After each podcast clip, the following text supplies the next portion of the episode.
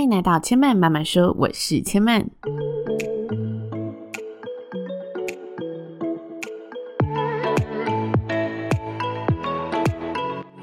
目前频道在 Apple Podcast、Spotify、KKBox 以及 Google Podcast 都听得到。喜欢的朋友，欢迎帮千嫚订阅并留言评论，让更多人可以认识千嫚慢慢说喽。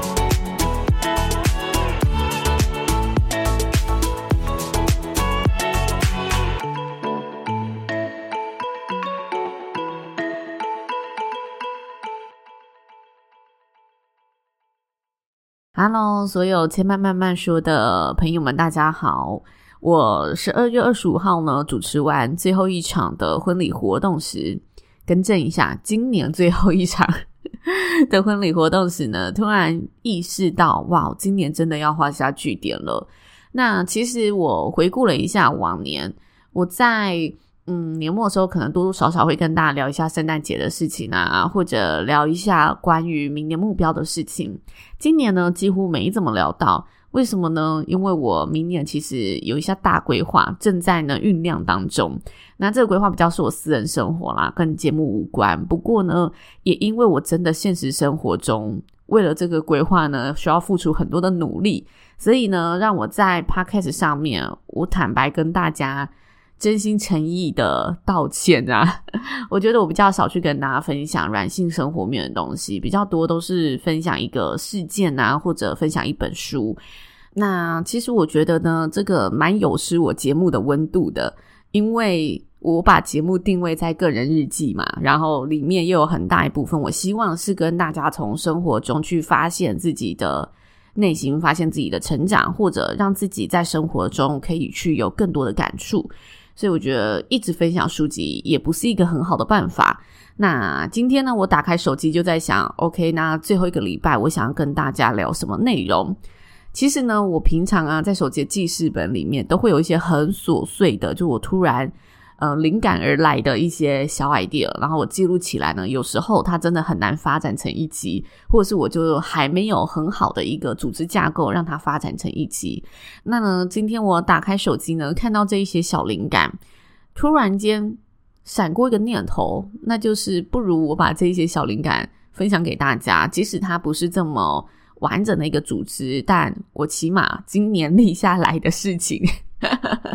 可以今年跟大家分享吗？有时候分享一件事情，就是过久了你也不会想分享。那我觉得这几件事情是我一直很想分享，但找不到一个机会点切入。但是呢，它同时的确又在我今年的生活给予我嗯不同方向的一个思考的事情。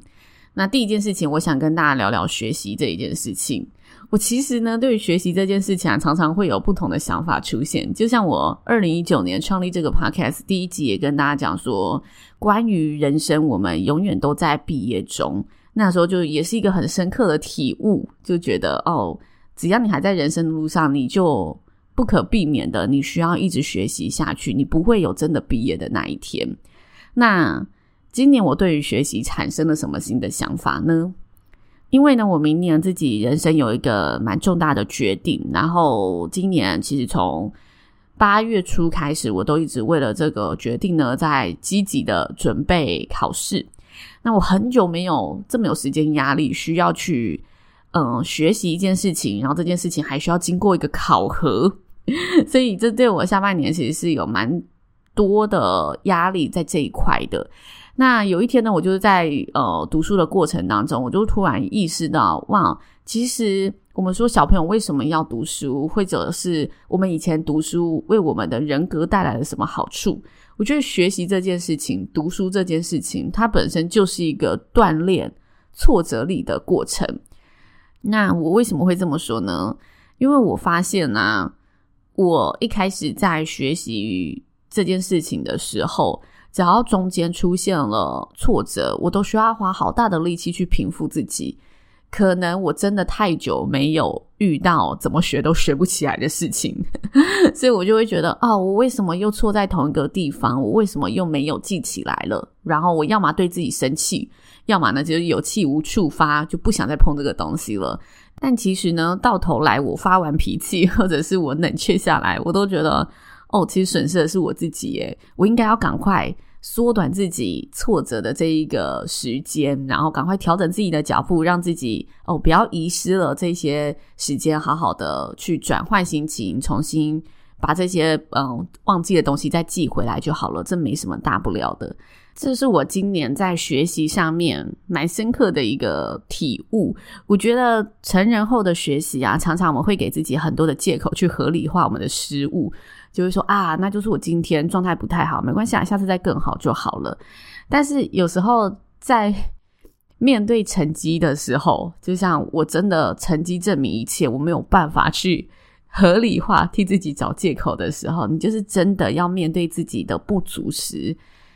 嗯，如何在学习的过程中保持这一个，我可以很快的知道自己不足在哪里，没关系，再替自己加油打气一下，让自己把挫折力转为能量。能很快的拥有这个消化的过程，是一个非常非常重要的事情，也是我们在学习一个新事物的时候，同时可以去锻炼自己的软性且实用，而且一定会对你人生有帮助的技能，所谓的软实力、挫折消化力。这是我今年呢在学习新事物的同时体悟到的一些小心得。那接下来呢，我在记事本里面呢还有写下一则故事。这个故事呢是我看了一篇报道，然后这报道大家可能要打关键字才能搜寻到，因为我没有把那个标题记录下来。它就是首领生活阿嬷考传执照。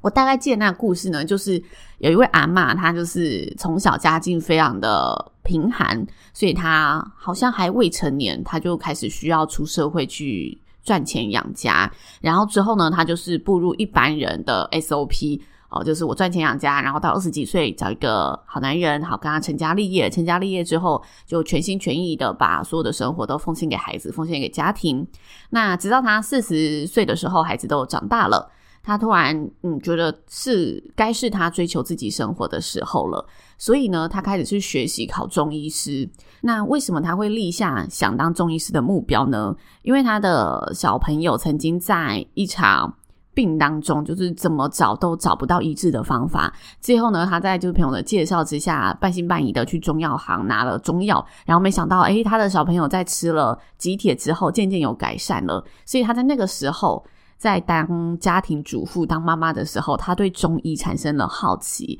然后开始会去想要了解中医方面的资讯。那直到呢，她可以去追寻他第二人生的时候，他就立志，他要去考中医师执照，他要当中医师。那中医师的考试其实是非常不简单的一件事情，而且我记得这一位阿嬷呢，当时在报道里面写到，他只有小学的学历，所以呢，他必须参加国家的特种考试才可以，嗯、真的行医。他好像必须经过两阶段，一个是嗯、检定考试，然后一个是特种考试。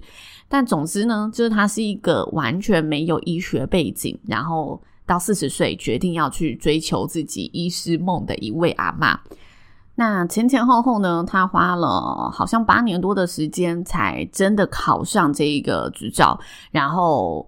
应该说他是在三十几岁决定去做这件事情，然后到四十几岁才达成目标。然后他在四十五岁的时候，他就用自己的存款开了一间中医诊所，开始去呃行医。我觉得这则故事当时我看到这里就觉得哇，非常非常的感动了。没有想到呢，他就继续写下去。他说呢，这个阿嬷呢开始行医之后，她可能是因为这段学习的过程，也真的跟老公有点疏远了，所以后来她其实跟老公的感情并没有像原本嗯维持一个家的时候这么亲密。但他没有写到太多细节。总之，他写出来的内容就是后来变成他一个人需要用他行医的嗯。收入去扛起四个儿女的学费，然后这四个儿女呢，他也把他教导得非常好，然后这个收入呢，也让他们呢有机会可以去嗯国外读书。那他们读完书之后，女儿和儿女都愿意回来家里帮妈妈经营这一间诊所。所以当他女儿儿子愿意回来帮母亲接这个诊所的时候，嗯，妈妈又决定去开创自己的第三回人生。那第三回人生呢，就是他跑去考船员执照，他想要去开船，让自己可以航向辽阔的大海。他说他想要去学这一个执照，纯粹就是他希望可以有自己的呃空间、自己的时间去探索更广阔的世界。当时看到这里就觉得哇，真的是永无止境的学习，而且他学的每一件事情都很知道自己做这件事情的原因是什么。然后他中间其实也刻画了许多他在学习路上遇到的困境，就像他在呃考中医的那八年，他其实辗转经过了非常多的挑战。这些挑战无疑也有许多的自我怀疑啊，然后也有一度要放弃的时刻啊，或者旁人对他做这件事情。嗯，不一定是全然支持的态度，就他中间依然面临了许多的怀疑在其中。不过他还是坚持下来，然后真的完成它了。我记得当时看完那则报道的时候，真的让我心中觉得哇，叹为观止。就我现在觉得学习这么困难，但其实有人在面对他一样完全没有涉猎过的领域的同时，他可以付出这么大的一个热忱跟努力，然后，哦，这一次做不好，那就做第二次，没什么。然后坚持了八年才考上了中医师，考上中医师六十几岁还重新去学游泳，然后重新去学一些嗯救难的安全知识等等，只为了考上自己想要出海的船员证照，想要让自己去体验更广阔的人生。我觉得哇。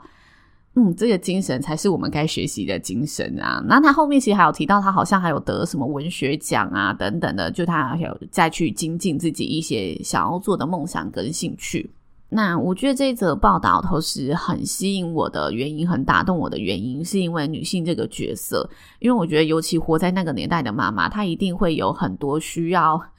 嗯，牺牲小我，然后把自己奉献给家庭的压力。就有时候年代背景文化就是不可避免的，不过他扛住了这些压力，他也的确完成了这一个角色该做的事情，然后同时，嗯，在一个段落去追逐自己的梦想。我记得二十五号的婚礼啊，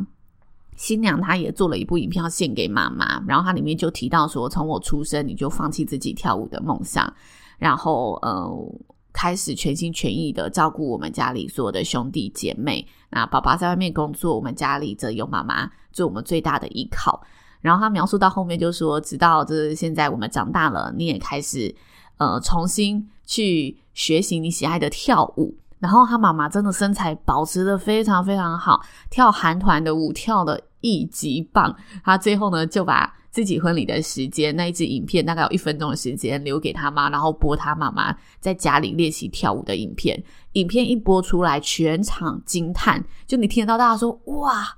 这是妈妈，这是妈妈！”大家就都对妈妈其实很有年轻的心，在学习自己喜爱的事物这件事情感到替她开心。然后同时，我其实，在那一场婚礼里面，我觉得。这个新娘真的也是非常爱妈妈，然后非常贴心孝顺的一个女孩。因为她在现场就突然跟我说，她希望把今天的捧花可以交给妈妈。其实我最近不知道是不是因为我在社群上分享说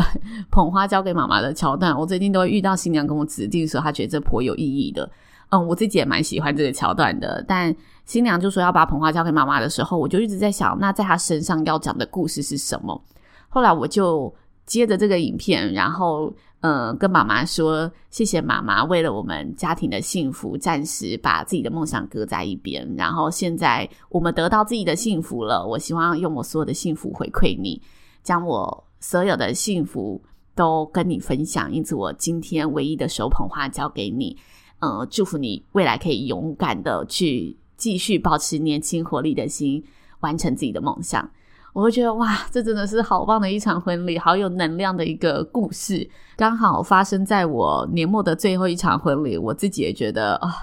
自己好像也被鼓舞了一番，然后也希望拿到节目里跟大家分享，大家也可以感受到这一股能量。那也祝福大家在二零二三年可以同样不忘自己的梦想，永远不放弃自己，让自己保持年轻活力。充满学习挫折力的心，